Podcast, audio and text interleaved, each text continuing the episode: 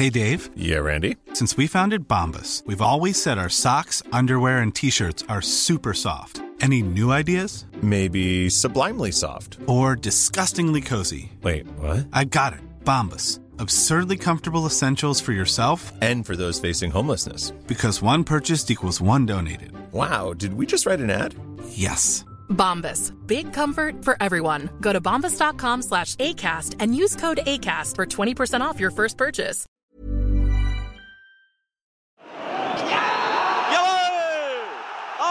Das Spiel ist aus! Deutschland ist Fußball-Weltmeister!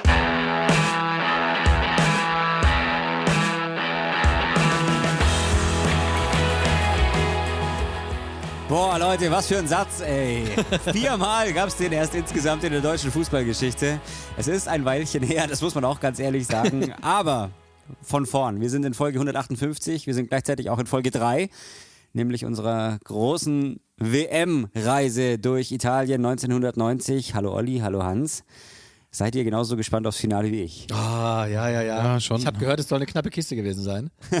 Ja, man ist ja jetzt auch durch die äh, vorherigen Folgen auch schon sehr geprägt, wie dieses Turnier abgelaufen ist. Und ich glaube, hinten raus äh, bei Folge 2 haben wir ja auch nochmal gesagt, Leute, wartet auf dieses Bild von Klaus Augenthaler. Das werden wir heute endlich, also den Vorhang wegreißen und dieses Bild wirklich präsentieren. Ich glaube, dass die gesamte Fußballwelt, zumindest die in Deutschland oder die im Nachholspieluniversum darauf wartet. Ich glaube, es ist so schön und so wertvoll, da werden sich bald Leute dran kleben oder es mit Kartoffelbrei bewerfen. Die Messlatte ist jetzt natürlich recht hoch, muss man sagen. ja, Also- aber endlich können wir auch endlich mal die Erwartungen mindestens erfüllen, wenn nicht sogar übertreffen. Beziehungsweise Klaus Augenthaler kann das.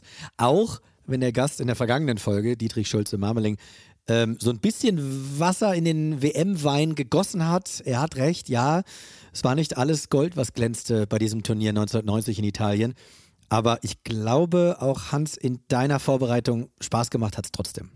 Ja, vor allem, weil wir eben auch nur im Stadio Olimpico heute sind in Rom. Wir haben eben schon Gerd Rubenbauer gehört, der das damals für die ARD kommentieren durfte. Und ja, es ist für mich immer was Besonderes, wenn man nur ein Spiel am Ende irgendwo hier bei Nachholspiel beleuchten darf. Das haben wir ja schon hin und wieder gemacht. Und ich finde es insofern interessant, weil natürlich so ein Spiel, das kennen wir heute auch von, von, von anderen Turnieren, die wir hier behandelt haben. Es gibt ja dann immer auch so, sagen wir mal, außerplanmäßige Helden, also die äh, in so ein Spiel reingehen und am Ende nicht wissen, dass sie ja vielleicht dieses Spiel entschieden haben oder dass sie in diesem Spiel eine ganz tragende Rolle spielen durften.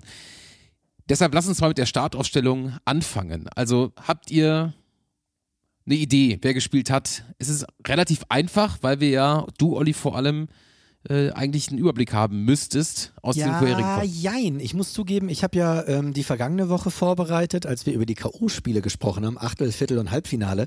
Und es gab eigentlich in jedem Spiel eine Person in der Startelf in der Deutschen, wo ich dachte, ah, wer war denn da verletzt? Also gar nicht böse gemeint, aber da ploppte Uwe Bein auf, da ploppte Olaf Thon auf. Ähm, es war überall so, wo ich dachte, hm, den hatte ich jetzt nicht erwartet. Also ich bin jetzt sehr gespannt. Ich muss zugeben, ich könnte dir jetzt nicht die erste Elf aus dem WM-Finale 1990 runterbeten. Ich hoffe, dass du das gleich tust oder ich zumindest von euch beiden gleich Unterstützung bekomme. Ähm, ich weiß nicht, wir haben ja jetzt letzte Woche erfahren, es hätte sein können, dass Andi Brehme gar nicht dabei sein darf, weil er Paul Gascoigne in der Verlängerung des Halbfinals wirklich ganz schön dolle von hinten weggesenzt hat. Glück gehabt. Er hat nur gelb bekommen, hat einen Elfmeter gegen England verwandelt und durfte dann ja auch zum Glück, muss man ja mittlerweile sagen, im Finale antreten. Ähm, aber ich bin sehr gespannt auf die Startelf. Auge wird gespielt haben. Klaus hat natürlich gespielt, denn Klaus hat ja auch so viele Anekdoten, vor allem nach dem Finale zu erzählen. Louis van Gaal würde sagen, Klaus spielt immer. So? Bodo, Bodo Igner am Tor ist auch klar. Wir haben Andreas Brehme, auf den werden wir heute auch ein bisschen zu sprechen kommen. Wir haben Guido Buchwald, auch über den werden wir das eine oder andere Wort verlieren und ihn vor allem auch hören. Ich will das jetzt mal so ein bisschen anteasern, weil ich verbinde jetzt die Startaufstellung im Finale in Rom mit einer meiner Lieblingsgeschichten aus meiner Zeit als, sagen wir mal, Sportjournalist, Redakteur. Ich habe damals hier in München ein Praktikum bei der Bild-Zeitung gemacht. Und Mario, das wird vor allem dich interessieren. Wir saßen irgendwann mit der Davis Cup Mannschaft, damals rund um Tommy Haas, Superstar, äh, aufgebaut bei einem Italiener. Und irgendwann ging es dann los, dass ähm, der Spieler Waske, dann angefangen hat, hey, ich sitze hier mit ganz vielen Sportjournalisten an einem Tisch, lass uns mal einen Fußballquiz machen oder einen Sportquiz. Ersten Cool. beiden Fragen konnte keiner am Tisch beantworten, waren auch gemeine Fragen. Und dann ging es zur finalen dritten Frage und er wollte wissen, kann mir hier jemand die Startaufstellung aus dem WM-Finale 1990 nennen? Und alle haben die Köpfe zusammengesteckt. Ich als kleiner Praktikant durfte auch schon mitwirken und wir sind alle Namen durchgegangen, die wir jetzt eben auch schon hatten. Einer hat am Ende gefehlt, mit dem man im Finale nicht wirklich gerechnet hat. Ich sag's doch. Es ist immer eine Unbekannte. So, der damalige Chefredakteur der Bildzeitung in München dachte das? sich, Jörg Althoff? Jörg Althoff, genau. Der dachte sich, naja, jetzt lasse ich mal den Waske in seinem Erfolg, dass er, oder in seinem, in seinem Glauben, dass er jetzt hier 3 zu 0 gewinnt. und hat dann gefragt, darf ich einen Telefonjoker lösen? Ah. Er sagte, ja, kannst du gerne machen. Und damals, ich kann mich noch erinnern, der hatte so ein knallrotes Vodafone Michael Schumacher Handy. Und der hat, glaube ich, wirklich eine Direktwahl gedrückt und auf einmal war Lothar Matthäus am Telefon. Und er sagte, Lothar, hier, äh, der Jörg ist dran, ich sitze gerade mit äh, dem Davis Cup Team beim Italiener. Wir sprechen gerade über euer großes Spiel damals in Rom. Kannst du mir mal kurz sagen, mit wem du als Kapitän aufgelaufen bist? Und dann fiel der Name, es macht bei uns Klingeling, Pierre Litbarski, mit dem am Tisch keiner gerechnet hatte, den keiner auf dem Zettel hatte. Äh, Waske war ganz woanders, der fragte dreimal nach, war das gerade eben äh, Lothar Matthäus am Telefon. Kann So es sein, dass Thomas Hessler verletzt war? Oder hat Thomas Hessler auch gespielt? Der hat auch gespielt. Genauso wie Thomas Berthold gespielt hat, genauso wie Rudi Völler und Jürgen Klinsmann gespielt haben. Jürgen Kohler noch äh, in der Innenverteidigung, Augenthaler als Libero dahinter und natürlich Lothar Matthäus als Schaltzentrale im Mittelfeld. Ich hab's gesagt, ne? Olaf Thon, Uwe Bein, Pierre Litbarski, das waren so geile Kicker im Zentrum. Wahnsinn. Also Thomas Hessler noch dazu, das, ah, das ist schon verrückt. Der Gegner Argentinien, das haben wir jetzt auch schon. Wer von euch die Folgen 1 und 2 gehört hat, zumindest in Folge 2 sind wir viel auf Argentinien eingegangen, war natürlich der Titelverteidiger, aber Argentinien hatte so ein bisschen an Klasse verloren und kein überzeugendes Turnier bis dahin gespielt. Eröffnungsspiel gegen Kamerun verloren. Kamerun mit Roger Mila, vor dem ganz England gezittert hat. Dann als einer der Gruppen Dritten ins Achtelfinale gekommen. Das war mir auch neu, dass das damals schon äh, der Fall war.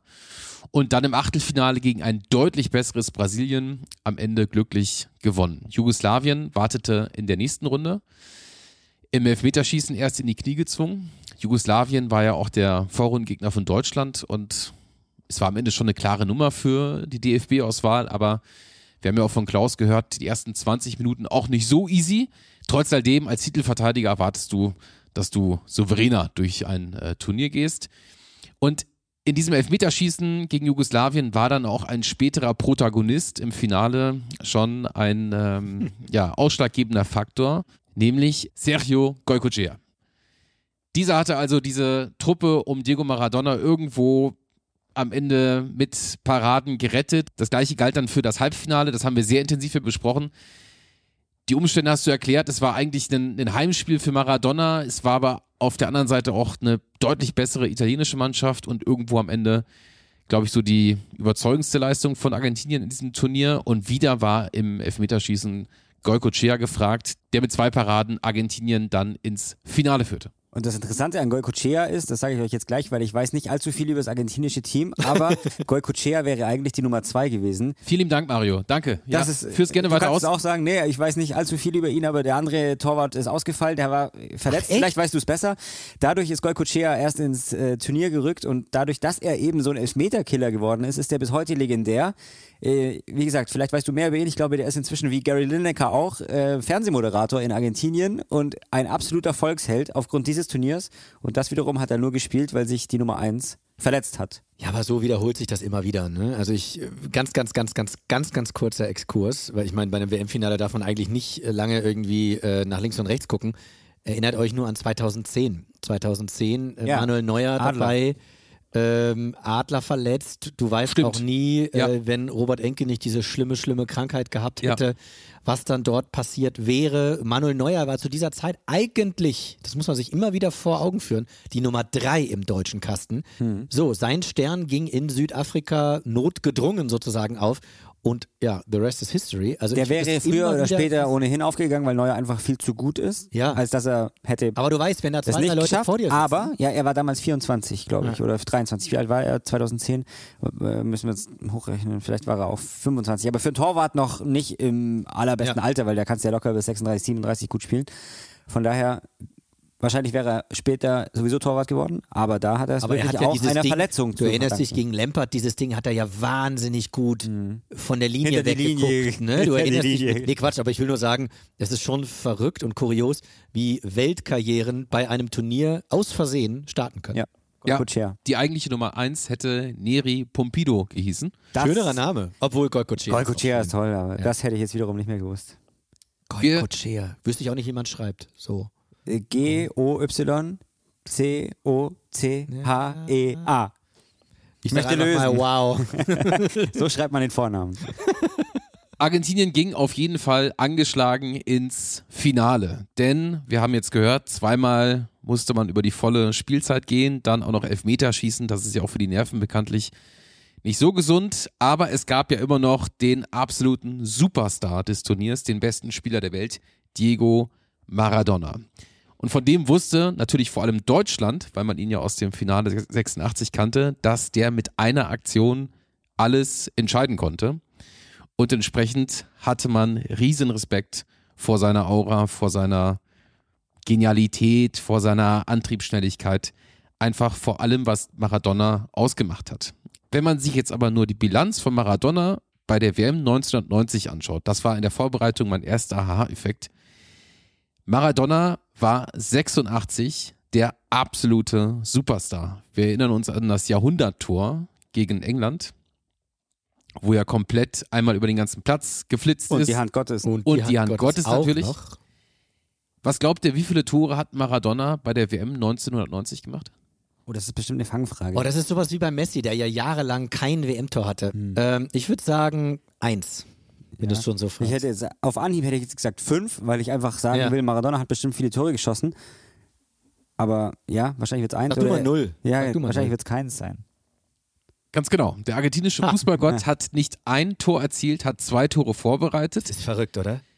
Ich meine, auch jede Vorarbeit war natürlich am Ende, wenn du im Finale stehst, dann Gold wert. Nur trotz alledem hätte ich jetzt im Vorfeld erwartet, dass Maradona irgendwo, Aber wir haben vergangene Woche gelernt So ist es, von Dietrich ja. Schulze-Marmeling, es sind nicht viele Tore gefallen. ja, wenn auf der anderen Seite Andi Brehme der torgefährlichste Spieler in der K.O.-Phase bei den Deutschen war, Der Dann Linksverteidiger war in der ist, äh, wir wollen jetzt nicht Andi Brehme hier Aber- schmälern, aber das sagt ja schon sehr viel aus über die Qualität des Turniers. Ich habe es gerade letztens noch äh, zufällig irgendwo gelesen, das geht ja immer darum, Argentinien Weltmeister mit Maradona ja, mit Messi hm, zumindest bis heute noch nicht. Messi wird auch nicht mehr ewig spielen. Aber egal, darum geht's nicht, sondern Maradona ist auch deshalb Weltmeister geworden, weil er abgespielt hat. Im richtigen Moment. Jetzt sagst du natürlich null Tore. Er hat viele selber geschossen, aber er hat teilweise die, also den letzten Pass halt gespielt, wo man hätte überlegen können, gehe ich jetzt selber durch oder spiele ich ab. Ja. Und scheinbar, ich habe leider Maradona nie live gesehen, hat er schon auch ein Auge für Mitspieler gehabt, wobei er, glaube ich, auch viel selber gemacht hat. Aber es gab auch ein paar WM-Spiele oder ein ganz besonderes, wo er wirklich dann letztendlich den Gegner das Tor hat machen lassen und dadurch ist er Weltmeister geworden. Aber wir haben ja auch von Toni Groß gelernt, noch wichtiger ist ja der vorletzte Pass. Absolut. ja. Genau, jetzt kannst du mit dem linken Verteidiger anfangen, der sagt der drittletzte Pass. Ja, ja, genau, genau, genau. Oh, genau. linker Verteidiger, gutes Stichwort. Ähm, Andi Brehme. Andi Brehme, ja. Die Ausgangslage wollen wir noch äh, abschließen mit ähm, der DFB-Auswahl, denn wir haben hier schon ähm, so eine Heimspielatmosphäre grundsätzlich in Italien gehabt. Wir haben gelernt, es gab sehr viele Italien-Legionäre in dieser Truppe. Dann aber auch die Nähe zu Deutschland. Es gab eine große Euphorie. Man ist mit dem Auto über den Brenner runtergefahren. Witzigerweise hieß Man hat es auch gesungen, dass man über den Brenner gefahren so ist es, danke. Damals gab es ja noch die schöne Tradition, dass DFB-Mannschaften ein äh, Lied im Vorfeld aufgenommen haben. Und Michael damals Schanze oder wer war das? Nee, Udo damals. Udo Jürgens, genau. Ah. Also unter seiner Peter Anleitung. Alexander, Michael Schanze oder Udo Jürgens? Eigentlich nur einer von den drei. Wir sind schon auf dem Brenner. Ja, Wir brennen genau. schon darauf. Ja, Ja, ja. War, war der Titel dieses, äh, dieses Welthits. Ja, und du musst überlegen, in Deutschland 1990, du hast natürlich nochmal eine Euphorie durch, durch, durch nicht nur fußballerisch, sondern auch historisch, sozial, politisch. Du hattest einfach die Wiedervereinigung beziehungsweise Ma den Mauerfall. Auf einmal war ja ganz Deutschland zumindest in der Lage, dahin zu kommen. Also das ist ja auch nochmal verrückt. Die taktische Einstimmung vor dem Finale haben dann äh, ja, Was glaubt ihr? Hat das Franz Beckenbauer gemacht oder seine Assistenten? Taktische? Ja, es, war, es waren schon, es waren schon Die, die taktische von Franz Beckenbauer war, geht's raus und spielst Fußball und dann haben die alle gesagt, bleibt's da, ich habe noch ein bisschen mehr. Ja, ja, genau. Berti Vogts und Holger Osig haben sich dem Gegner angenommen und haben äh, das Ganze dann vor dem Spiel natürlich nochmal, wie sich das gehört, analytisch eingeordnet. Franz Beckenbauer war aber derjenige, der Guido Buchwald scharf gestellt hat. Denn Guido Buchwald hatte ja die großartige Aufgabe, in diesem Spiel Diego Maradona rauszunehmen. Und wie Guido Buchwald dieser ganzen Aufgabe gerecht werden konnte, hören wir gleich. Das Witzige ist nur, er hat ja im Rahmen dieser Weltmeisterschaft den Spitznamen Diego bekommen.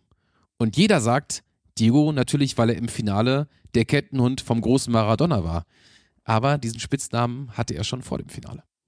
Ich hatte im Vorfeld äh, schon so ein bisschen den Ruf weg, dass ich doch besser Fußball spielen kann, als viele gedacht haben. Und äh, der Klaus Augenthaler hat irgendwann mal gesagt zu mir, äh, du spielst ja wie ein Diego im Training weil ich da ein paar Dinge gemacht habe, die er auch bei mir nicht erwartet hatte. Und dann ging eigentlich die WM wie ein Traum für mich los.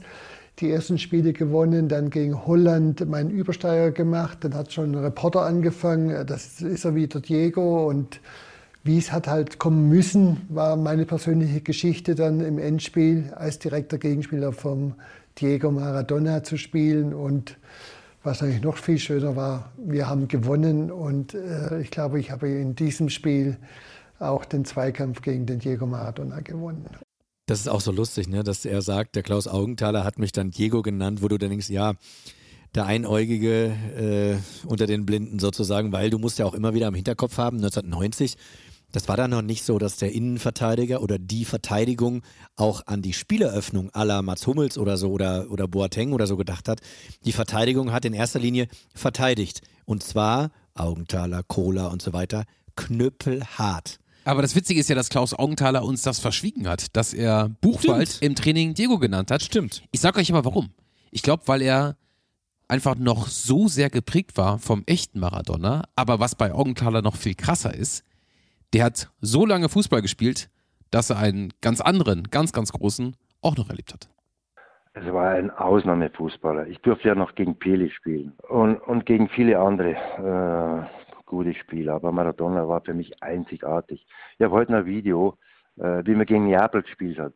Hat sich die Mannschaft in München warm gemacht und Maradona ist mit offenen Schuhbändern dort gestanden. Hinter dem Tor war äh, eine Musikband und er hat den Ball jongliert, wie, wie, ja, mit der Musik, mit der, mit der Einstellung von der Musik.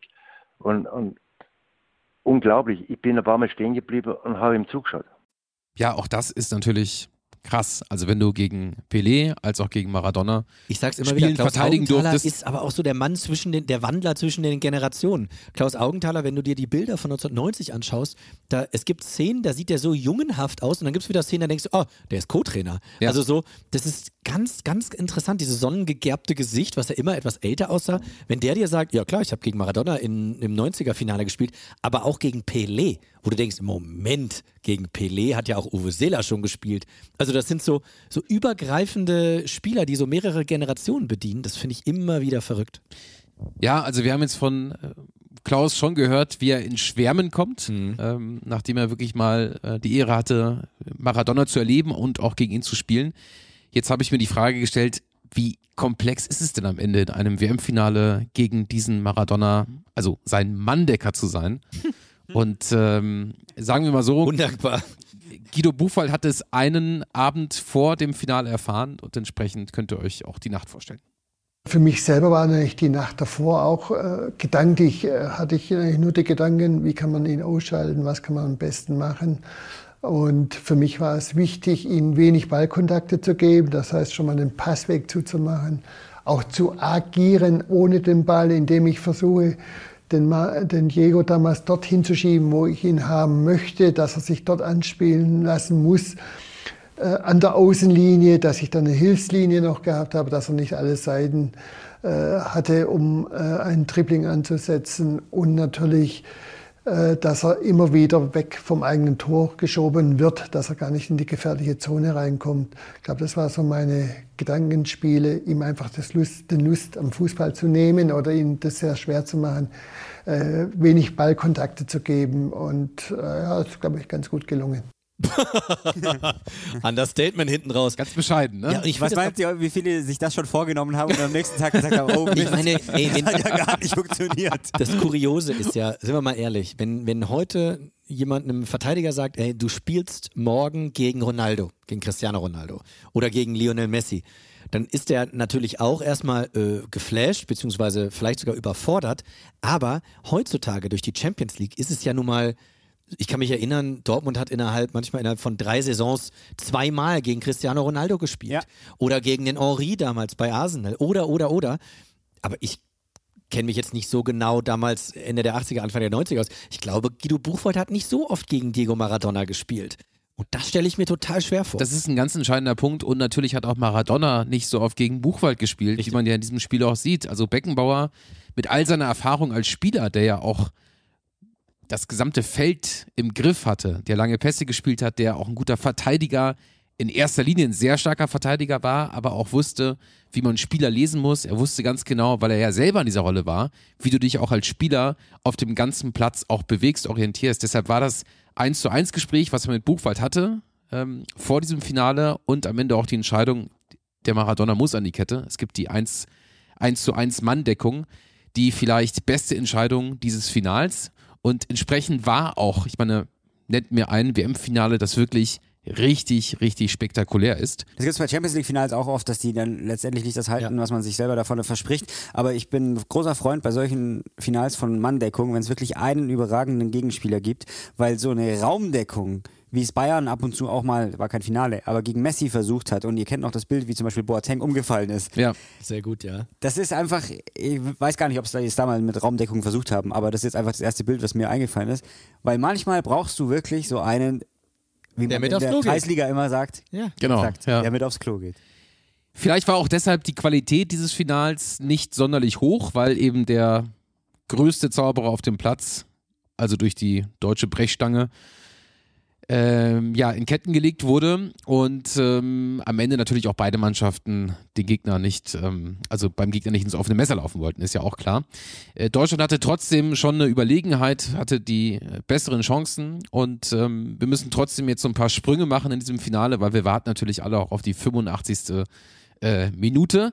Was aber vorab noch wichtig für die Gesamteinordnung ist, die Albi Celeste hat sich selber geschwächt, was natürlich im Finale denkbar ungünstiger Zeitpunkt ist, ähm, denn es gab in der 64. Minute einen Platzverweis für Petro Monson. Das hat natürlich Einfluss auf den Spielverlauf gehabt, aber Fußball ist Geschichte, deshalb reden wir darüber. Es war die erste rote Karte bis dahin in einem WM-Finale. Oh, Ach krass. es gab aber noch mal eine, glaube ich. Es gab danach auf jeden Fall noch welche.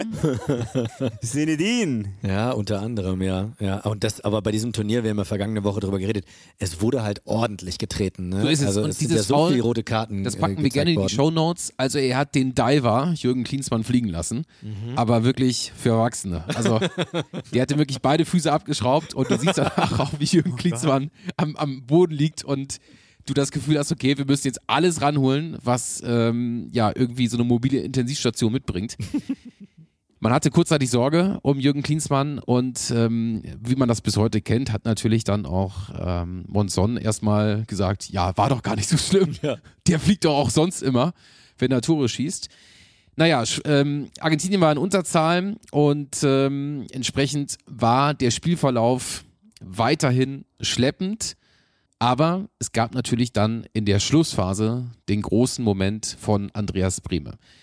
Wir fangen jetzt an, zu Gerd Rubenbauer und zu seinem Co-Kommentator Karl-Heinz Rummenigge immer wieder mal zu springen. Denn äh, hier zählt natürlich alles, was live vor Ort gesagt wurde. Matthäus, Traumpass Völler. Und was gibt er? Er gibt Elfmeter! Er gibt Elfmeter! Also den vorher an Augenthaler, den hätte ich zehnmal eher gepfiffen als den an Völler. Scheint etwas Konzessionsentscheidung Das gewesen war eine sein. Konzessionsentscheidung, aber Der von Augenthaler war viel, viel klarer. also das war ein Geschenk. Das war ein Geschenk, aber Vorher hätte er einen geben müssen. Bleiben wir dabei. Ja, Konzessionsentscheidung oder Aber auch so eine Geschenk. Das, ja, diese selbstgefällige Ansage dann von Herrn Rubenbauer, dass er sagt, ja, den vorher hätte er geben müssen, deswegen ist das jetzt okay. Ja, man hätte ja auch sagen können, gut, den vorher hat er nicht richtig gesehen. Wenn er das jetzt hier auch anders gesehen hätte, dann hätte es zweimal keinen Aber findest gegeben. du, dass er gerade, ich habe es gar nicht so verstanden, dass er sagt, äh, wir hätte den ersten geben müssen, deswegen Ja. ist es okay, wenn er den gibt, sondern er sagt halt, den ersten hätte er geben müssen, den zweiten jetzt für mich nicht. Ja, Das genau. ist eine Kon aber, aber, aber, aber es ist so, ja, ja, okay. genau, aber es ist so eine, ich finde, es ist Ich so habe eine, das in in ich habe es jetzt gar nicht so negativ ich habe den aber- Unterton jetzt nicht so Okay. rausgehört. Ja, vielleicht wollte ich ihn auch hören. Ich weiß es nicht. Aber ich finde, Konzessionsentscheidung ist ja auch immer so ein Ding, wenn ich derjenige bin, der das eine, also es wirkt dann immer so, ich finde, das kann man jetzt so geben, weil er ihn vorher nicht gegeben hat. So, eh, weißt du, was ich Ja, meine? genau. Abgesehen von dem Ich finde, hat das glaube ich so gemeint, aber ich habe das Ich finde nicht Okay, dass nee, er- das ist okay. Aber das Wort, vielleicht hat das aber so aber der gemeint, weiß Begriff. Konzessionsentscheidung ist ja spätestens seit dem Videoassistenten auch im Fußballmuseum gelandet, oder? Ja, ist doch ist nicht ja. mehr. Ja, ja. Bist antiquiert. Naja, wir klären auf. Genauso also, wie Torjubel. Man muss aber auch ist dazu auch sagen, ich mein, Fußballmuseum gelandet. auch Gibt's auch das- nicht mehr direkt dem Tor. Auch das hat übrigens äh, WM-Final-Tradition 1974. Den Elfmeter, den Paul Breitner gegen die Niederlande verwandelt hat, das war auch kein Elfmeter. Da ist derjenige äh, damals auch abgehoben. Von daher, ich will jetzt Rudi Völler nicht äh, unterstellen, dass er abgehoben ist, aber ich will nur sagen, das hatte schon eine gewisse Tradition. Naja, man kann auch sagen, Völler ist über das Bein von José Sirizuela gestolpert und das Ganze entschieden vom Schiedsrichter Edgardo Codesal Mendez aus Mexiko.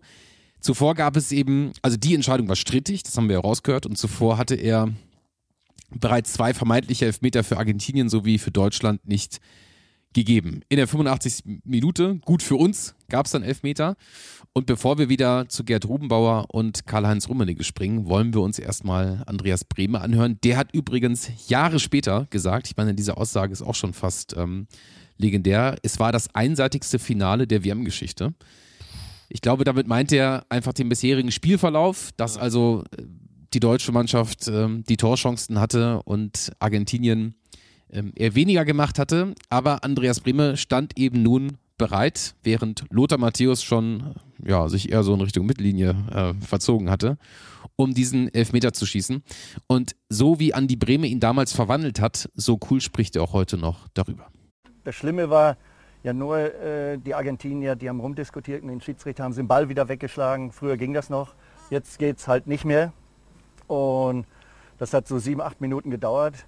Und bis ich mir den, den Ball geschnappt habe, bin aus dem 16er rausgegangen, habe die diskutieren lassen und dann bis der Schiedsrichter gepfiffen hat, dann bin ich ganz in Ruhe hin, habe ihn hingelegt und dann, wo ich zurückgegangen bin, da habe ich mir das Eck ausgesucht und habe gesagt, komm, jetzt ist, er muss drinne sein und jetzt konzentrierst du dich und machst ihn rein. Und machst ihn rein. Ja, es wurde ja nach der WM 2014 immer wieder der Vergleich gesucht zwischen Götze und Brehme. Und ich finde, das, was Brehme damals geleistet hat, ist für den Kopf vor allem, wie er ja auch beschreibt, sieben bis acht Minuten warten, bis du darfst, viel, viel herausfordernder, als wenn du wirklich eine gute Flanke serviert bekommst, Schürle auf Götze, der natürlich da gut steht, das richtig macht, aber Ja, klar, aber du, was du meinst, ist die Zeit, die man hat zu Genau. überlegen. Bei Götze war es eine Millisekunde oder, keine Ahnung, eine Zehntelsekunde, wenn du einen Ball annimmst und dann schnell abschließen musst. Ja, ja, das stimmt. Von daher, eigentlich würde man ja meinen, äh, einen Elfmeter zu treffen ist viel leichter, als ihn mit der Brust, glaube ich, was anzunehmen und dann mit links ins lange Eck irgendwie aus der Luft noch rein zu zwirbeln. Und du musst ja auch nochmal sehen, ähm, egal ob es jetzt Andreas Brehme bei der WM 90 oder Gerd Müller bei der WM 74 oder ja, Rahn bei der WM 54, diese Spieler haben ja auch etwas dafür getan, dass man überhaupt ins Finale kam. Mario Götze hatte 2014 boah, eine Reservistenrolle. Ne, also nur, um es jetzt ganz kurz mal zusammenzufassen. Ich, fänd's, ich fand es immer so ein bisschen schade, Andi Brehme in diese, nur in diese Reihe der WM-Torschützen, der Weltmeister-Torschützen einzubauen. Denn er hat gegen die Niederlande im Achtelfinale dieses So schöne es, Tor gemacht, hat übrigens im Halbfinale gegen die Engländer in die gleiche Ecke diesen Elfmeter geschossen, mit rechts, flach ins linke Eck. Da hatte Peter Schilton auch keine Chance, genau wie ein paar Tage später Goikocea.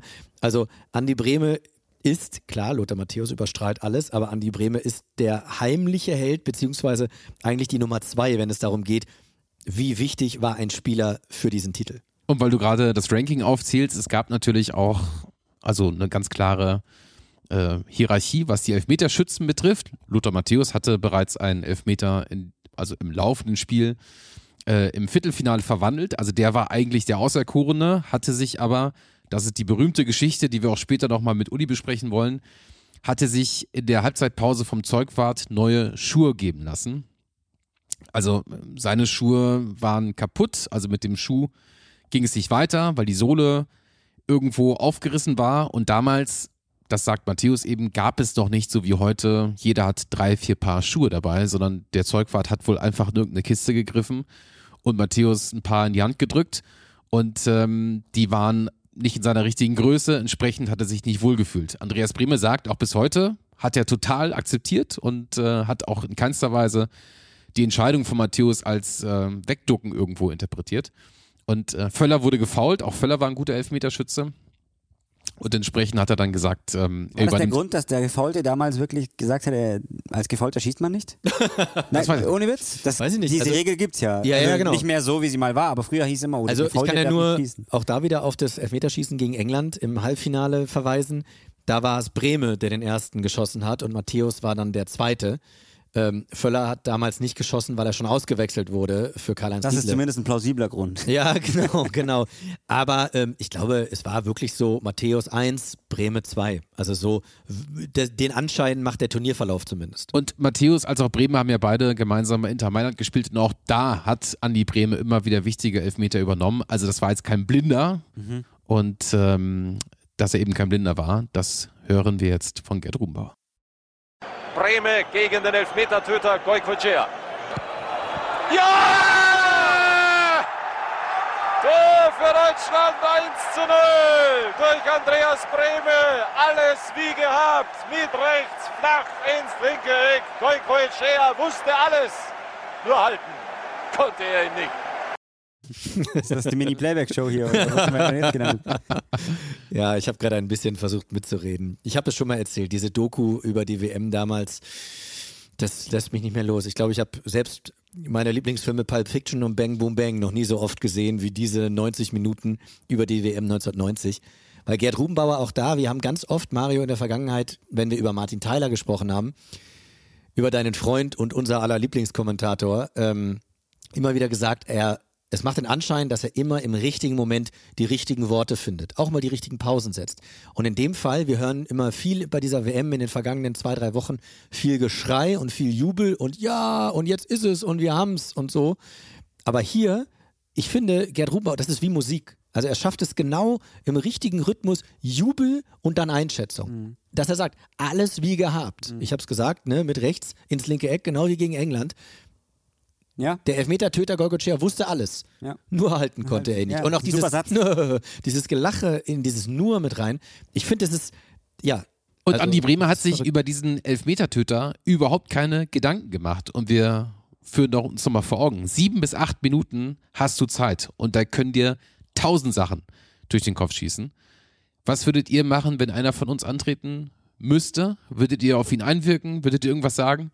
Wie, Moment, wenn einer von euch beiden antreten würde, was Mhm. ich sagen würde, Oder hältst du einfach die Klappe? Ich hätte die Klappe gehalten. Aber, Das wäre dir im Leben nicht gelungen. aber Rudi,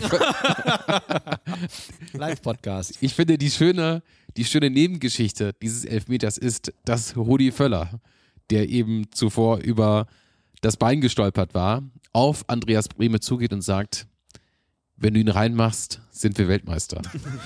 Ja, man muss auch ein bisschen Druck Ich rausnehmen. wollte gerade sagen, ich packe noch ein bisschen was drauf auf die Schultern. Ja, weil das ist ja, das Lustige ist ja, mit Verlaub, du hast ja nichts zu verlieren. Ne? Es steht 0 zu 0.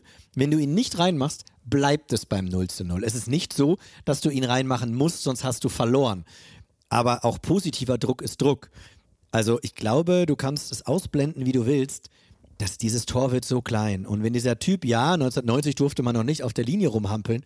Und trotzdem wird das Tor klein und kleiner. Und du hast 85 Minuten auf dem Buckel. Andi Bremer hat fast jede Minute bei diesem Turnier gespielt.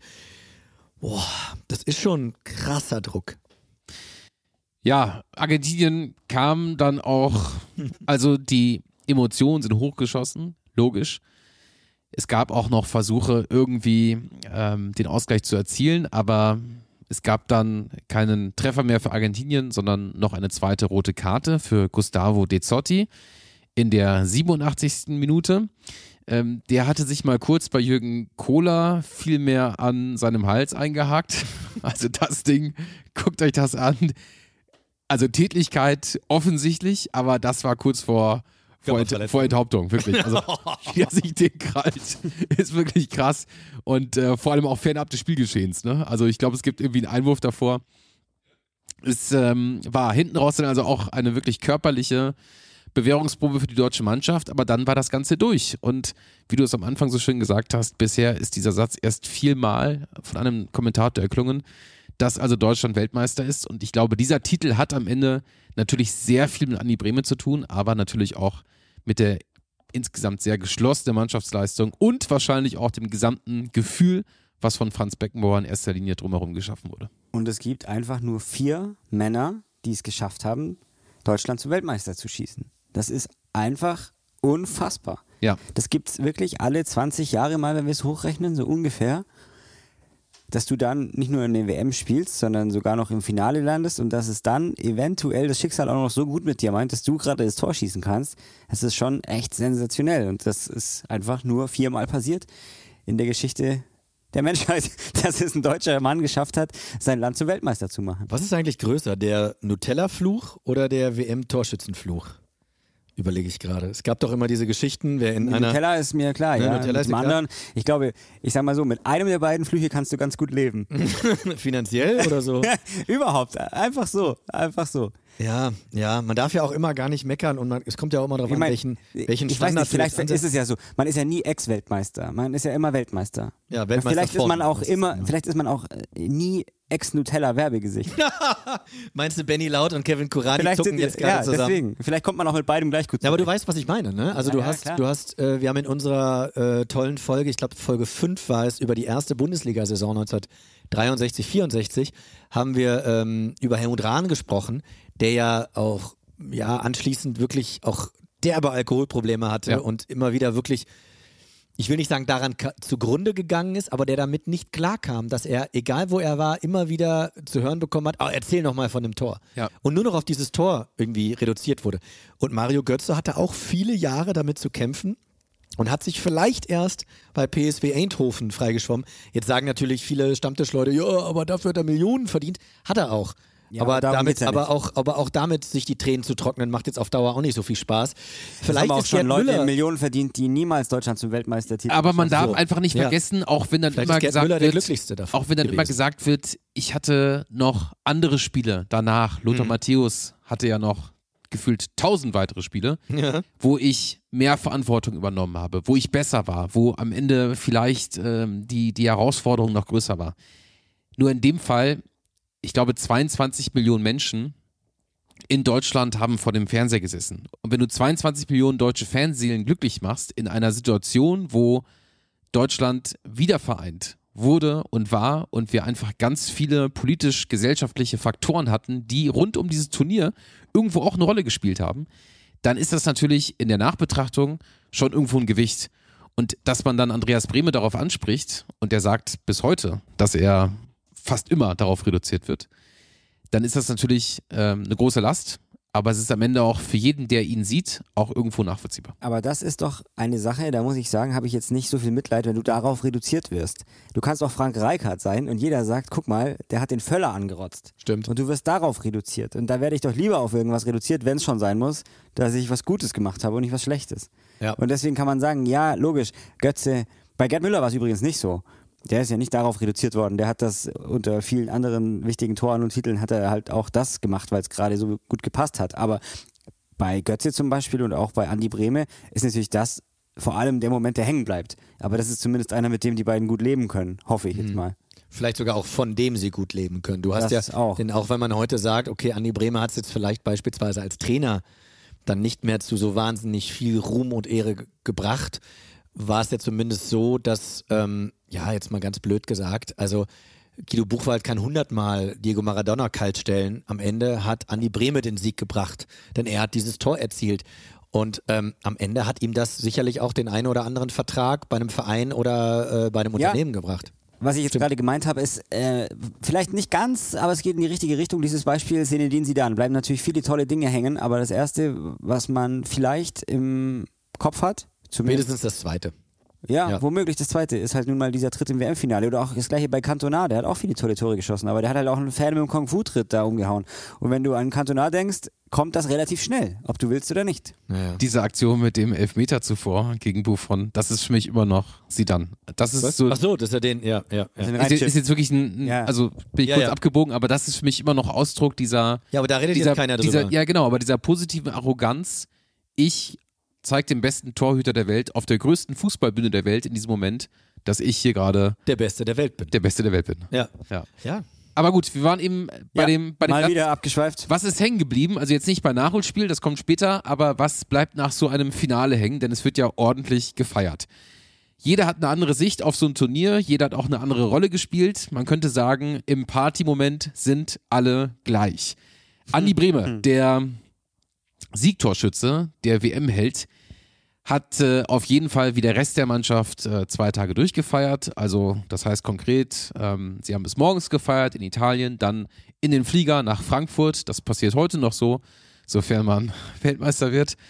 Ähm, und dann ist er am Abend mit Lothar Matthäus wieder zurück nach Mailand geflogen und hat dort, wie er sagt, ähm, irgendwann festgestellt, Akku ist leer. Äh, gab da nur noch zwei Bier und ähm, ja, nur noch die schönen Gedanken an dieses Finale. Aber wir haben ja auch mit Klaus Augenthaler gesprochen, wie der denn nach diesem Finale die Party, den Partyrausch des, äh, der WM erlebt hat. Und Klaus Augenthaler hat irgendwie eine ganz andere Geschichte. Das erste Bild war in der Kabine, wo die Shampoos abgemacht wurde, wo ich gerade ein Glas trinken wollte. Dann kamen zwei von der FIFA rein, Augenthaler, wir waren zu zweit. Dopingkontrolle. Vier Stunden später war ich im Hotel. Oh nein. Oh nein, das ist interessant. Das Ja. gleiche Hat- hat, hat uns Horst Rubesch auch Rubesch beim EM-Titel auch erzählt, dass er hinterher vergessen wurde äh, und selber dann mit dem Taxi ins Hotel zurück musste. Da musstest du aber dann einiges aufholen, oder Klaus? Vier, ja, so viel konnte ich gar nicht aufholen. Ja, also wie ist das denn? Also Horst Rubesch hat uns schon erzählt, dass äh, dann im Hotel schon so eine leicht äh, verkaterte Stimmung schon Ja, fast Horst war. Rubesch hat gesagt, selbst die Journalisten waren vier Gin Tonic in Führung. Es war, nein, es war nicht, nein, wie wenn wir da zum Hotel zurückgekommen sind, es war eine super Stimmung. Klar, du bist Weltmeister geworden. Das Schlimme war, ich habe ein oder zweimal Dopingkontrollen gehabt nach dem äh, Europacup-Finale, aber da durften wir Bier trinken. Da in, in Italien äh, durfte es kein Bier trinken, durfte es keine rauchen. Ja. Dann habe ich, dann habe ich gesagt, gehabt, so, du musst jetzt so und so viel im Glas haben. Marin, dann habe ich immer geschaut gehabt, äh, dann habe ich den von der FIFA, waren vier Mann da gestanden. Und habe ich mir gesagt, ich muss pinkeln gehen. Dann hat der eine über, über ja, zugeschaut. Und dann habe ich gesagt, ja, vielleicht reicht das. Und dann sagt einer zu mir, ich weiß nicht, ob es äh, ein Landsmann war, ob er mein Shirt haben könnte. dann sage ich, dann sage ich, wenn das reicht, dann krieg, was ich gepinkelt habe, dann kriegt er mein Shirt. Und dann ging es auf einmal. Oh, weia. Aber es waren trotzdem genau vier Stunden, bis wir zurück waren im Hotel. Jetzt haben wir schon sehr viel von den äh, Serie A-Experten im Team gehört. Hat das äh, sich auch zum, zum, Vorteil ausgeschlagen äh, bei den Siegesfeiern? Also gab es dann Kneipen oder vielleicht auch Clubs, die Lothar nein, und wir Co. haben kannten? alle, wir haben, nein, nein, da ist keiner mehr weg vom Hotel. Wir haben ja, bis um fünf oder sechs Uhr früh gefeiert. Wenn dann irgendwann waren ja die Frauen dabei, wenn die Frau hatte mein kleines Baby mehr oder weniger dabei. Wir haben jetzt geboren war mit drei oder vier Monaten und dann irgendwann um 11 Uhr oder was war ja Abfahrt und um fünf oder sechs ist schon hell geworden. Dann schauen wir vom, ja, vom Fenster raus, war ja große Fensterfläche, fährt der Sepp Meier mit dem Kinderwagen von meiner Tochter und Iggy Hessler sitzt drinnen. weil die, weil die aber durch den Rasensprenger. Ein schönes Bild. Also die waren noch gut, gut angezündet, die War beiden. noch dabei, ne? ja. Die waren noch gut angezündet. Die haben, draußen, die haben draußen leider gefeiert. Ja. Ja, also da haben wir das. Dieses Gespräch haben wir im Vorhinein aufgezeichnet, sagt man jetzt normalerweise. Und nicht geschnitten, das ist alles so passiert. Ach, schön. Das ist übrigens das Bild, was wir überlegt hatten nachzustellen. Es konnte sich nur keiner darauf einigen, wer, wer der welche Kinderwagen Position ist. einnimmt. Also was, Oh, was Wenn wir das nächste Mal zusammen in Rewe oder Edeka gehen und Ja. einen Kinderwagen, äh, einen, einen Einkaufswagen vor uns haben, Ja. dann was, was machst du da? Machst du dann die Vorhänge zu? Machst du das Fenster auf und guckst, passiert das gerade wirklich? Oder Ich würde die Vorhänge zuziehen und denken, ich habe geträumt. ja, Dann machst du sie aber wieder auf und dann siehst du sie zum zweiten Mal. Aber mir tut Klaus Augenthaler in diesem Moment so leid. Er sitzt in der Kabine, der hat jedes scheiß WM-Spiel gemacht. Der ist richtig ausgepowert. Ja. Der freut sich einfach nur auf ein Glas Sekt und dann stehen diese FIFA-Funktionäre vor ihm und sagen, hier, einkassiert, komm mal mit. Ist, glaube ich, schon auch echt ein bitterer Moment, weil ich glaube, unmittelbar nach dem Finale ist die Euphorie einfach am größten und du willst nur noch feiern. Ja, wahrscheinlich. Ich meine, er ist ja, dann, klar. er ist dann das Ganze umgangen, dass dann da Helmut Kohl noch in die Kabine ging und so. Das war vielleicht jetzt nicht so schlimm. Aber ich fand so, so süß, oder, naja, nicht süß, aber ich fand so ähm, witzig, dass er sagt, ja, und normalerweise früher, wenn ich das dann mal hatte, dann konnte ich auch Bier trinken, aber ich durfte kein Bier trinken und keine rauchen. Wo ich vor zwei Wochen, als wir mit ihm geredet haben, dachte, was hat Rauchen jetzt mit dem Harndrang zu tun? Wie war das nochmal? Ich komme nicht mehr drauf, ich will jetzt auch nicht nachschauen, dass, äh, dass doch mal irgendwer gefragt worden, wie war es, als Helmut Kohl in die Kabine kam und einer hat gesagt, Eng. eng. Ja. Ja, Das war- Was war das war das? Thomas Helmer, 96, Ah, Platz. ja. Mhm. Die Platzangst kam mit Helmut Kohl in die Kabine. Ja, okay. Ja, gut, war nicht alles schlecht bei Klaus, Au- für Klaus Augenthaler, aber er kam dann wirklich erst mit Verspätung hin und dann ist ja immer die Frage, okay, was mache ich jetzt? Versuche ich jetzt das aufzuholen? Aber das schaffst du ja gar nicht. Wenn du das versuchst irgendwie, also Aber auch Sepp Meyer, den wir bisher noch gar nicht so oft erwähnt haben, in diesen drei Folgen, hat ja einen ganz großen Anteil in der Gesamtdokumentation dieser besonderen Mannschaft, weil er mit seinem alten Camcorder sehr, sehr vieles so behind the scenes, wie man heute sagen würde, gedreht hat. Wahrscheinlich würde ihm heute Amazon oder Netflix oder The Zone oder wie auch immer das Ding für sehr, sehr viel Geld abkaufen. Und er hatte übrigens auch einen großen Anteil, ich dachte, darauf wolltest du hinaus. Denn wenn man heute immer sagt, ey, was hat denn eigentlich äh, in den vergangenen Jahren Andi Köpke oder so zu tun gehabt? Du hattest Manuel Neuer als besten Torhüter der Welt. Da musst du dich, oder vorher Oliver Kahn und Jens Lehmann, die mitbesten Torhüter der Welt, da hast du doch gar keinen anstrengenden Job. Was sollst du nur tun? Ey, der hatte den, was weiß ich, 23-jährigen Bodo Ilgner vom 1. FC Köln da vor sich der musste schon noch ein bisschen, glaube ich, auf den einwirken und ein bisschen was mit dem tun. Der hatte da noch keinen fertigen Weltklasse-Torwart vor sich, der schon 50, 70, 80 Champions League-Spieler auf dem Buckel hat. Ähm, deswegen glaube ich, dass man den, den, den Anteil an diesem Triumph, an diesem Titel von Sepp Meyer, den darf man nicht unterschätzen. Und entsprechend ist dann auch in der Gesamtbetrachtung dieses Turniers, ähm, finde ich immer so die entscheidende Frage, äh, was ist am Ende dann auch so der, der ausschlaggebende Charakter, also für diese Truppe und vielleicht auch für das gesamte Turnier. Und das klären wir jetzt mit Uli. Jetzt sprechen wir mit einem Freund des Hauses, der uns auch dieses Jahr auf der Tour sehr, sehr stark in München unterstützt hat mit seinen vielen Geschichten, die er in seiner großartigen Karriere erlebt hat. Jetzt aktuell gerade für Sky in Katar bei der Weltmeisterschaft, die aktuell läuft. Uli Köhler sitzt wahrscheinlich gerade im Warmen, während wir uns hier im Wohnzimmer abfrieren. Hallo Uli. Hallo, Servus, guten Abend. Ja, es ist schon Abend und ein kleiner Wind geht, also es ist, äh, ihr müsst nicht neidisch sein. Uli, du warst auch bei der Weltmeisterschaft 1990 vor Ort. Du warst im Einsatz, hast dieses ganze Turnier in einem wunderschönen Film gemeinsam mit Gerd Rubenbauer, Waldemar Hartmann und Jörg von Torra nochmal zusammengefasst. Den kann man sich bei YouTube anschauen. Sehr, sehr empfehlenswert. Uli, weil du jetzt gerade aktuell 2022 ähm, ja bei einer Winter-Wüsten-WM bist und das deutsche Ausscheiden auch nicht ähm, ja so schnell aus den Köpfen rausgeht, wie oft denkst du noch gerade in diesen Tagen an die WM 1990? Du kannst Gedanken lesen. Ich denke oft an die WM 1990. Es war nämlich auch meine erste WM. Und äh, da war es, äh, lief natürlich komplett rund. Es war eine riesen Aufregung. Und die hier ist gerade, wenn man auf die deutsche Mannschaft schaut, halt einfach echt bescheiden. Und eigentlich bin ich immer noch sauer auf alle. Alle, die es verbockt haben. Ich, ich bin unschuldig. Uli, das werden, das werden wir gerne an anderer Stelle nochmal vertiefen, aber wir wollen ja so ein bisschen das nostalgische Gegenstück Ja. äh, zur aktuellen WM liefern. Und Klaus Augenthaler hat uns in der ersten Folge schon bereichert mit tollen Anekdoten. Wenn man jetzt mal so diese gesamte Mannschaft ähm, betrachtet, gibt es für dich spontan einen Spieler, der dir besonders in Erinnerung geblieben ist? Natürlich, das war Lothar Matthäus, da gibt es ja gar keine Frage. Der hat mit seinem unglaublichen Spiel gegen Jugoslawien einfach Deutschland auf die richtige Spur gebracht. Danach gab es ja wie so oft bei WMs dann auch den einen oder anderen Grottenkick. Äh, ein äh, Kaiser, der so furios war, dass ich gedacht habe, äh, irgendwie ist jemand ist gestorben, wie Klaus Augenthaler das, glaube ich, auch irgendwann mal gesagt hat. Aber äh, es, Lothar war einfach die prägende Figur äh, dieser Weltmeisterschaft. Franz Beckmauer ist ganz interessant. Wir haben jetzt immer wieder gehört von Spielern eben aus dieser Truppe, aber auch von Beobachtern. Der war natürlich einerseits lange Leine, also war wirklich der Beckenbauer, wie man ihn bis heute kennt, aber andererseits auch ein richtiger Vulkan während der Spiele an der Seitenlinie. Gibt es irgendwie eine Mitte? Wie würdest du Beckenbauer beschreiben? Der Beckenbauer ist, also der war authentischer, äh, war er glaube ich nie. Äh, impulsiv, explosiv, alles äh, hat der Franz da abgeledert.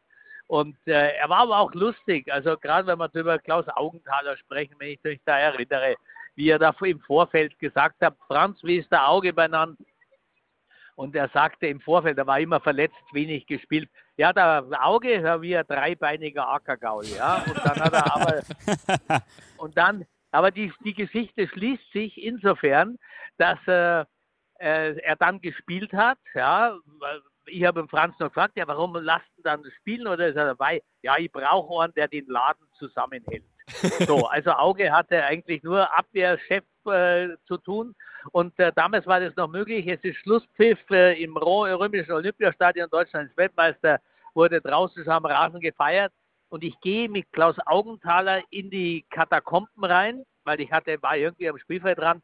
Er legte den Arm um mich und sagte, Uli, dass ich nochmal sieben Spiele am Stück mache, das hätte ich in meinem Leben nicht gedacht. Wegen siehe Ackergaul. Und so ist es dann passiert. Er war Weltmeister und sie haben es äh, dann hinbekommen. Uli, Aber nochmal zum Vulkan, zum Vulkan Franz. Also es war das Spiel gegen die äh, Tschechoslowakei äh, damals noch und äh, das war der Wahnsinn. Deutschland hat 1 zu 0 gewonnen. Wohl eines der schlechtesten Fußballspiele. Franz hat sich aufgeregt.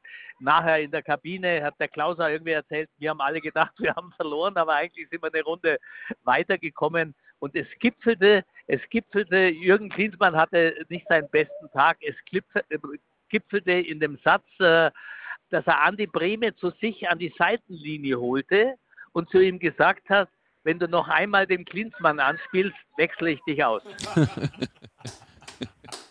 Schön. Das ist Ingame-Coaching, nennt man das, glaube ich. Aber das klingt ja alles so, Uli, als hättest du damals auch bei deiner ersten WM, was so die Informationslage angeht, schon in der Kabine gesessen oder mindestens auf der Trainerbank. Ja. Wie, wie, da saß man noch mehr in der Kabine als jetzt heutzutage. Aber wie war deine tägliche Arbeit? Also wie nah bist du wirklich an dieses äh, ja auch berühmt-berüchtigte Teamhotel und diese ganzen Freizeitmaßnahmen äh, auch herangekommen? Castello di Casillo, glaube ich, hieß in Erba, ich weiß es noch genau, immer jeden Morgen um 10 oder 11 war die sogenannte Journalistenstunde. Und dann sind wir im Tross in diesem Hotel eingefallen, dann war da so ein Garten und da standen die Nationalspieler rum und mussten mit uns reden, wenn sie wollten.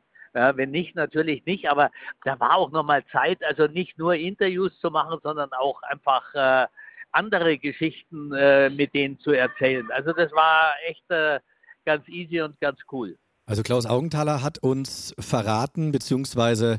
gestanden, ähm, dass er ja etwas verspätet zur Party kam, weil er ja noch äh, irgendwie drei, vier Stunden bei der Dopingkontrolle sitzen musste und irgendwie nicht so konnte, wie er wollte oder wie er musste. Ähm, wie war denn das für dich oder für euch Journalisten? Wart ihr dann mit in dem Hotel dabei, als gefeiert wurde, oder seid ihr unabhängig davon noch um die Häuser gezogen? Nein, wir haben selber gefeiert. Das war das einzige Hotel, wo wir nicht rein durften. Also während der ganzen WM, da war in Erba, in, äh, da äh, bei Mailand, da konnten wir immerhin, da waren die Pressekonferenzen. Da war dieses Get Together, das auch echt äh, ja eine ganz andere Atmosphäre damals vermittelt hat, wie das heute ist. Aber beim Abschlusshotel in dieser, dieser grandiose Fete, da durften wir nicht dabei sein. Ich glaube, es war auch ganz gut so.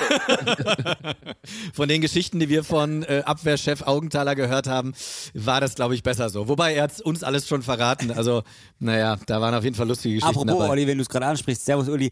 Also Klaus Augenthaler hat natürlich auch erzählt, dass er auf dem Boot von Lothar Matthäus mit unterwegs war. Unter anderem hast du es auch dahin geschafft.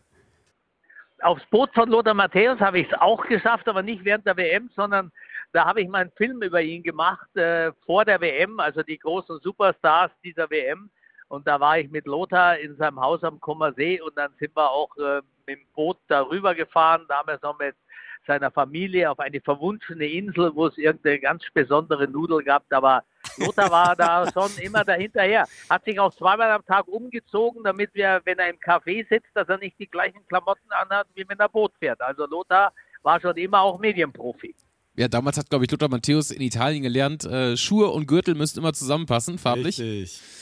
Aber du hast jetzt die großen Namen schon, schon angesprochen. Diese WM in Italien gilt ja auch als die WM der bunten Trikots und der bunten Vögel. Es gibt einen ganz besonderen Kandidaten, auf den Klaus Augenthaler im letzten Vorrundenspiel getroffen ist. Und du hattest die große Ehre, den vielleicht größten Schauspieler dieser Weltmeisterschaft nach dem Spiel zu interviewen. Wir reden von Carlos Valderrama, dem kolumbianischen Superstar. Es war der Wahnsinn. Also wir standen da in einem Keller. Äh, die ganze, die Mixzone war so ein Keller. Irgendwie alle haben gedrängt und äh, tausend Kameras. Und dann kam Carlos Valderrama raus. So, ich, mein Spanisch damals äh, war noch schlechter als das von heute. Und keiner und kam und ich habe gedacht, jetzt musst du sofort hin und zugeben. Er schaute mich an, sagt, komm her, habe ich erstmal gesagt, hallo. Und dann ging es relativ schnell zu dem Thema, ähm, ob er denn nach Hollywood ziehen wolle jetzt als nächstes. Da hat er mich mit großen Augen angeschaut, ja, wie, warum? Ja, weil er doch so lange liegen geblieben ist und dann plötzlich putzmunter nach fünf Minuten nach halbtotem Abtransportieren, plötzlich putzmunter wieder rumgelaufen ist. Da hat er nur gelacht und hat dann gesagt, er hat die Frage nicht verstanden. Aber die hat er verstanden, obwohl, obwohl es echt bitter war, mein Spanisch. Aber die hat er verstanden. Übrigens habe ich Carlos wieder getroffen bei der letzten WM in Russland und wir haben uns über die Geschichte ausgetauscht. Mein Spanisch ist besser geworden und wir haben ein schönes Selfie zusammen gemacht. Wer ist denn, wer ist denn für dich so, also wir haben ja, wir haben ja Diego Maradona, der das Finale aufgrund von Guido Buchwald nicht prägen konnte, zum Glück aus deutscher Sicht, aber es gab ja mit Gary Lineker ähm, noch einen großen Spieler auf englischer Seite. Es gab ähm, natürlich noch einen bekloppten Torwart bei den Kolumbianern im Tor. Wir hatten Roger Miller. Roger Miller natürlich als, äh, als 38-jährigen Profi bei, bei, bei Kamerun. Hast du so einen Spieler, von dem du sagst, der hat für dich persönlich so ein Turnier einfach auch zu einer Weltmeisterschaft gemacht? Also ich glaube, Roger Millar war natürlich äh, der Mann äh, dieses, äh, dieser Vorrunde zumindest und äh, total sympathischer Kerl überhaupt bei den Afrikanern Interviews zu machen, war immer eine einzige Freude, weil da bist du auch gleich ihr Freund und äh, es waren einfach das alles, äh, was Journalismus auch, auch mal aus, auch ausmacht, was heute einfach nicht mehr ist.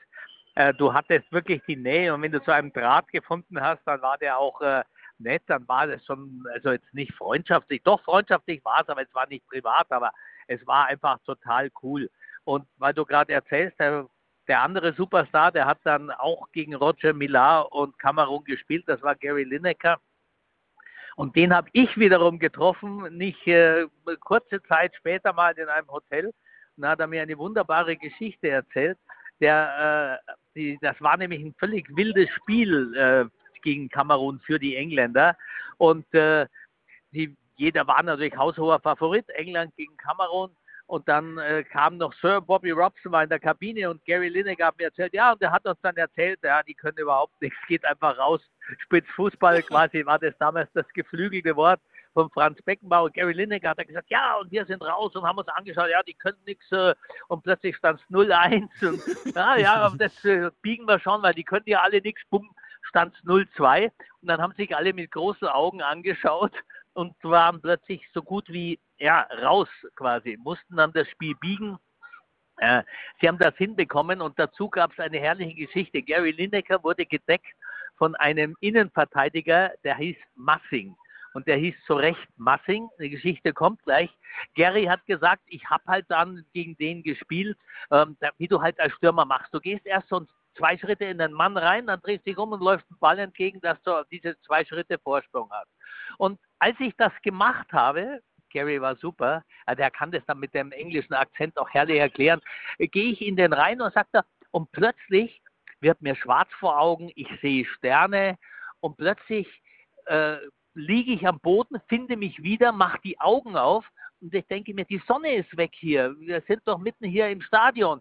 Und dann sehe ich über mir äh, diesen riesigen Typen Massing, der sich über mir, über mich gebeugt hat, die Sonne verdunkelt hat und mir ins Gesicht geschrien hat, You never do that fucking again. ja. Und Gary hat dann noch, Gary hat dann noch so ein bisschen dazu erzählt, ja, und ich war unten gelegen, habe schon rausgeschaut, habe so gewunken, habe gesagt, ja, ja, ist okay, ist okay, mache ich nicht wieder. Aber am Ende war es dann leider, wie es oft ist, die Afrikaner haben es nicht zu Ende spielen können und 3 zu 2 verloren. Uli, die berühmteste Szene im Finale dieser WM ist natürlich der Elfmeter von Andreas Brehme, der aber eigentlich gar nicht zu dieser großen Verantwortung gekommen wäre, wenn Lothar Matthäus, den du natürlich zum besten Spieler des Turniers gekürt hast, in der Halbzeitpause nicht das Schuhwerk gewechselt hätte. Das ist eine Geschichte, die hat Matthäus bis heute unter den Füßen kleben. Also schätzt du das mal bitte ein. Ist das eine, ist das eine Geschichte, die man einfach gerne erzählt und die sich auch gut anhört, oder ist da wirklich alles richtig, so wie es gesagt wurde?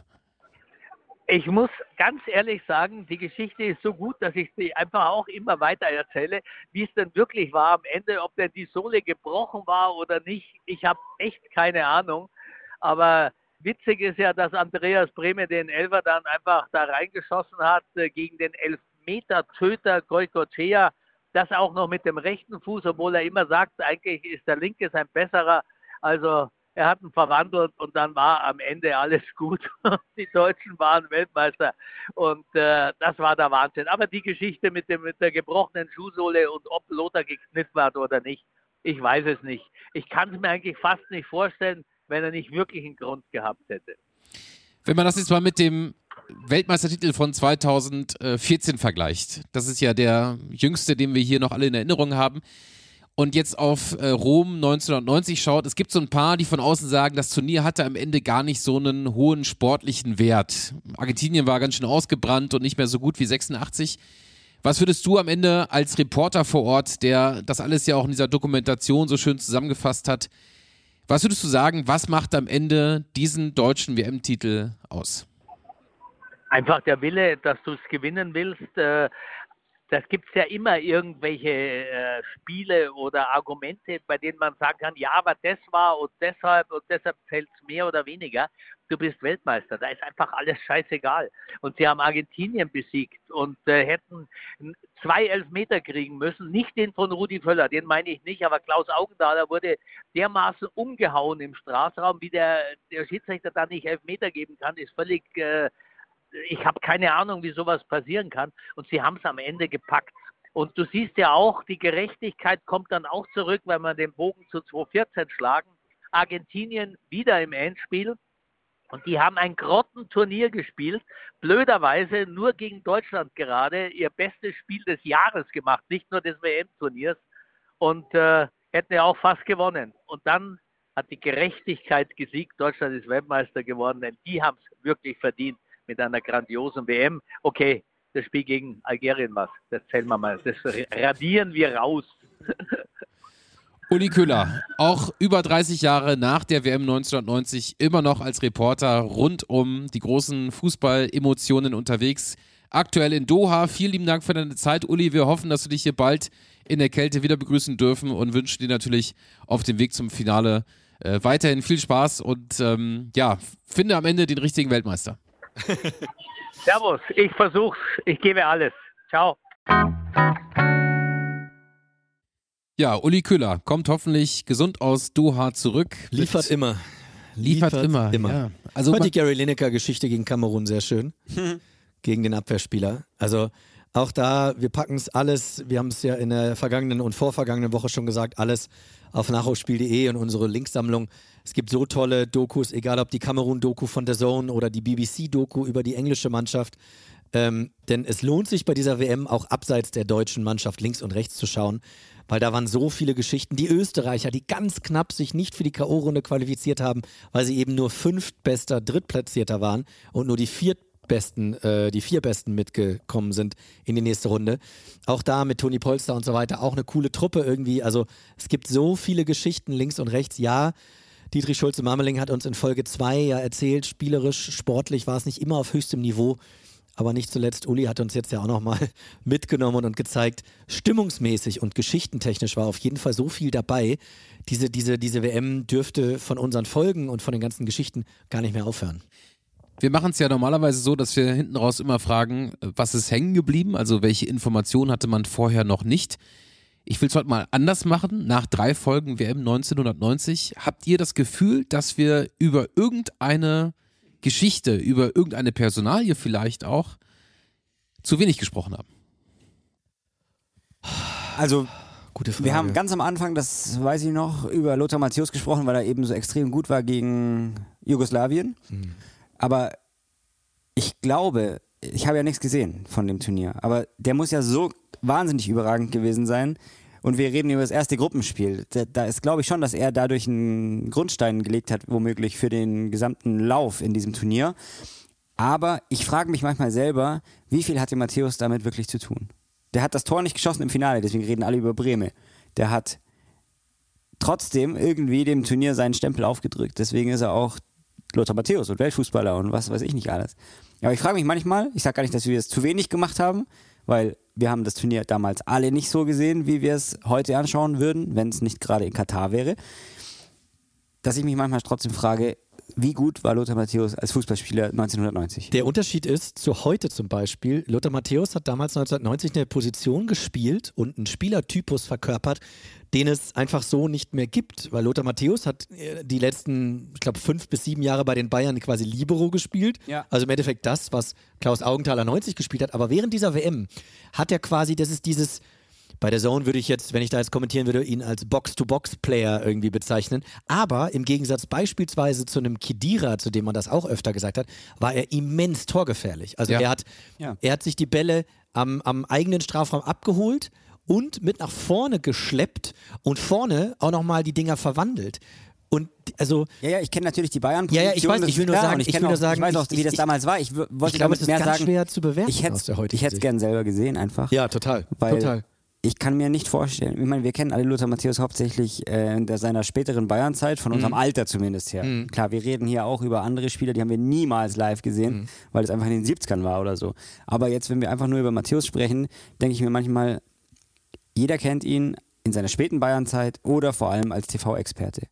Da kann ich Wie euch empfehlen. Extrem gut. YouTube Best of Lothar Ja, Matthäus ich Inter anschauen. Mailand. Inter Ja, Mailand. ja. Nicht die Bayern-Zeit. nicht Nein, nein, das sage ich Nationalmannschaftszeit. ja auch gar nicht. Schaut euch mal die Inter Mailand-Zeit an. Unglaublich. Gerade die Zeit, wo Maradona bei Neapel geglänzt hat, da war dieses, drei, dieses, dieses deutsche Dreigestirn sozusagen bei Inter mit Breme und Klinsmann und Matthäus war unglaublich und die wenigsten wissen ja auch, Breme ist eigentlich nur ein Add-on gewesen. Also eigentlich wollten die Mailänder wollten Klinsmann und Matthäus haben und der Breme kam quasi so vom FC Bayern dazu. Und Ja. am Ende hat sich Andi Breme als unglaubliche Bereicherung für das Spiel der Mailänder herausgestellt, denn der war links sowohl defensiv, aber das hat man im Spiel gegen die Niederländer gesehen, im Achtelfinale der WM 1990, auch offensiv. Ein unglaublich geiler Linksverteidiger in einer offensiven Fünferkette. Aber Matthäus Inter 1990, guckt es euch an. Il Panzer wurde er genannt. Das war der, der unglaubliche Spieler in dieser Zeit, Anfang der 90er, der nicht umsonst 1991 Weltfußballer wurde. Und für ihn wurde ja diese, dieser Preis des Weltfußballers erst neu aufgelegt. Den gab es in dieser Form gar nicht mehr. Aber es wurde so für ihn nochmal neu aufgelegt, dieser Preis, und dass man sagen konnte, Lothar Matthäus ist der erste Weltfußballer mit dieser neuen Regelung. Ja, und einfach zusammengefasst, man muss einfach nur Klaus Augenthalers äh, Ausführungen zuhören und auch den von Uli. Denn unabhängig voneinander sagen beide sofort, Lothar Matthäus hat dieses Turnier geprägt. Und bei Klaus Augenthaler wissen wir und bei Uli natürlich auch, der in seinen fast 40 Jahren äh, Reporter-Dasein so viele Mehr Menschen als 40 Jahren sogar, ja. so viele große Spielerpersönlichkeiten noch kennengelernt hat und Klaus Augenthaler bei den Bayern, wenn einer das einschätzen kann, dann Klaus Augenthaler, der wohlgemerkt auch immer hinter ihm gespielt hat. Also Matthäus ist das eine und ich finde das andere ist, dass auch im Zusammenhang mit Matthäus dieser wirklich Heimvorteil bei der WM 90 für die deutsche Mannschaft am Ende wahrscheinlich gerade, wir haben es jetzt auch gehört, einem qualitativ nicht so hochwertigen Turnier schon auch echt ein, echt ein Push-Faktor war. Also es gibt auch Bilder aus dieser schönen Uli-Doku, wie dann wirklich auch dieses Intertrio äh, von den Fans angefeuert wird. Du hattest äh, teilweise, was ich ja auch erzählt habe, von der Kulisse her wirklich richtig große Unterstützung auch für die deutsche Mannschaft. Und das hat wahrscheinlich im Großen und Ganzen hinten raus äh, gerade gegen ein schwieriges Argentinien auch den Ausschlag gegeben. Ja, du musst ja so überlegen. Ich meine, Berthold war schon in Italien. In dem Sommer wechselte dann Thomas Hessler nach Italien. Es wechselte Karl-Heinz Riedle nach Italien. Das war, also die Deutschen waren, die deutschen Weltmeister waren total in Italien angekommen und auch beliebt. Es sind so viele Spieler dann noch dorthin gewechselt. Ähm, das war wirklich, ja, La Dolce Vita. Man hat ja dann auch nicht umsonst gesagt, La Deutsche Vita. Also es war einfach eine krasse Phase und ich glaube auch, dass es, ähm, man kann jetzt über die spielerische Qualität dieses Turniers sagen, was man will, aber es war kein unverdienter Titel für diese Mannschaft. So, ihr Lieben, jetzt kommen wir von einem Sommer in Italien. Geht der Nachholspiel Bus, Express, je nachdem, was für euch für ein Gefährt aussucht, fährt er jetzt in die wohlverdiente Winterpause. In die Garage. Ähm, wir werden natürlich nochmal wiederkommen über die Feiertage, aber dann mit einer Folge, die wir längst hinter uns haben. Es war vielleicht sogar auch für mich persönlich mit der eindrucksstärkste Moment, was unseren Podcast in diesem Jahr angeht, nämlich unser Heimauftritt hier im Rahmen der Live-Tour in München im Stadion an der Schleißheimer Straße mit Uli Köhler. Und wenn wir uns die Zeit noch kurz nehmen wollen, dann möchte ich einmal Danke sagen euch beiden. Nicht nur dass wir weitere gefühlt 150 Folgen in diesem Jahr aufgenommen haben, sondern dass wir auch ein für uns bis dahin völlig neues ähm, Erlebnis gemeinsam erleben durften. Eine Erfahrung, die ich niemals missen möchte. Eine Live-Tour durch Deutschland. Und es hat unfassbar großen Spaß gemacht und ich freue mich auf weitere Geschichten hier bei Nachholspiel. Ja, es war der Auftritt am 24. Oktober im Stadion an der Schleißheimer und der wird jetzt am 24. Dezember veröffentlicht werden. Die Folge damals hat Mario ja vor allem vorbereitet, diesen Auftritt hat Mario ja vor allem vorbereitet. Äh, Mario, willst du vielleicht ein kleines bisschen schon mal verraten, was unsere Hörerinnen und Hörer nächste Woche erwarten können? Ja, wie soll die es auch nicht anders dabei sein? waren? Absolut. Es waren einige von euch, die uns gerade zuhören, dabei. Nehme ich jetzt einfach mal an, weil das Stadion an der Schleißheimer Straße war echt proppevoll an dem Abend. Das war ein richtig cooler äh, Auftritt. Vor allem natürlich dank Uli Köhler. Und wenn Uli schon da ist, dann haben wir mit ihm natürlich einen bunten Streifzug durch die Bayern-Geschichte gemacht. Also es war wirklich alles dabei. Es geht um Skandale, es geht um Titel, es geht um fast schon oder längst schon vergessene Spieler, die wir wieder irgendwo ausgegraben haben. Also, das ist ein kleines Weihnachtsgeschenk von uns für euch, weil uns echt viele geschrieben haben. Könnt ihr die Auftritte denn nicht alle mal mit aufzeichnen? Ich gesagt, nee, machen wir nicht. Wir haben euch das ja insgesamt schon mal erzählt, aber Hamburg und München haben wir aufgezeichnet. Hamburg haben wir direkt veröffentlicht. München jetzt sozusagen als kleines Weihnachtsschmankerl für euch unter den Baum gelegt. Und dann wünschen wir euch natürlich allesamt ein frohes Weihnachtsfest. Ich bedanke mich natürlich auch bei euch beiden, nicht nur Hans. Ich sage danke, danke, danke sehr. Wie, äh, äh, weiß Wie- wie hab damals Karl-Heinz Das, das habe ne? ich was, äh, von irgendeinem Gedicht aus dem Internet Ja, das ja, ja. äh, schnell rauskopiert. Den großen Kanal. Nein, es war cool. Nicht nur die Reise, auch drumherum alles. Wir haben echt viele Folgen, aber wir machen jetzt dann demnächst auch mal wieder eine kurze Pause. Aber eine Folge haben wir noch für euch. Frohe Weihnachten, euch beiden hier, euch allen, die ihr uns gerade zuhört, wo auch immer ihr seid. Passt auf euch auf, bleibt gesund. Ja. Ja, auch von mir natürlich vielen Dank an euch beide, an euch alle zu Hause. Ähm, euch beide hier namentlich zu erwähnen, ist einfacher als euch alle zu Hause, denn wir sind ja mittlerweile zum Glück dann doch etwas mehr geworden. Das hat ja auch dieser äh, Spotify-Jahresrückblick gezeigt, dass wir mit unserer schmucken kleinen Podcast-Community auch in diesem Jahr nochmal Wir laufen auf der ganzen Welt. sind. Wir laufen auf der ganzen Welt. Wir gehören zu den Top 1% am meisten geteilten Podcasts. Das fand ich irgendwie sehr Passt leider sehr auf kein T-Shirt drauf. spektakulär. Vielleicht nochmal äh, auf so ein youtube Aber ihr wisst schon, gell, das eine Prozent kann halt auch so zustande kommen, dass einer den Link verschickt und sagt, äh, was die schon wieder für die Scheiße gelabert haben. Versehentlich draufgedrückt. Aber geteilt ist geteilt. Ja, ja, selber schuld. Ja, genau. Nein, vielen, vielen Dank an euch beide hier. Vielen Dank an euch zu Hause. Und natürlich, obwohl wir jetzt mehrere Wochen, wir wissen noch nicht ganz genau, wann wir wiederkommen. Ähm, wir gehen in einen kleinen Winterschlaf. Ich tippe mal so auf Mitte Februar kommen wir zurück. Wenn ihr Themenvorschläge habt, immer her damit. Bei Instagram, bei Twitter, bei nachholspiel.gmail.com. Ähm, ich versuche, wir versuchen, das alles zu lesen und auch zu antworten. Manchmal dauert es einen Moment länger, weil es auch wirklich echt viel ist. Äh, aber werdet bitte nicht müde. Schickt immer alles, was ihr an Ideen habt. Und dann werden wir auch im kommenden Jahr für euch da sein, wie ihr es kennt. Jeden Samstag. Fußball ist Geschichte, deshalb reden wir drüber. Dann in 2023. Danke Mario, danke Hans. Habt ein frohes Weihnachtsfest, einen guten Rutsch ins neue Jahr. Bis 2023. Dankeschön. Dankeschön. Tschüss. Tschüss.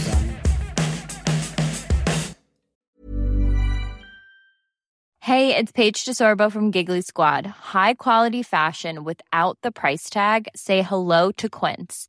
I'm snagging high-end essentials like cozy cashmere sweaters, sleek leather jackets, fine jewelry, and so much more. With Quince being 50 to 80% less than similar brands.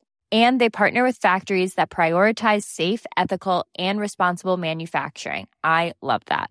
Luxury quality within reach. Go to quince.com slash style to get free shipping and 365 day returns on your next order. Quince.com slash style.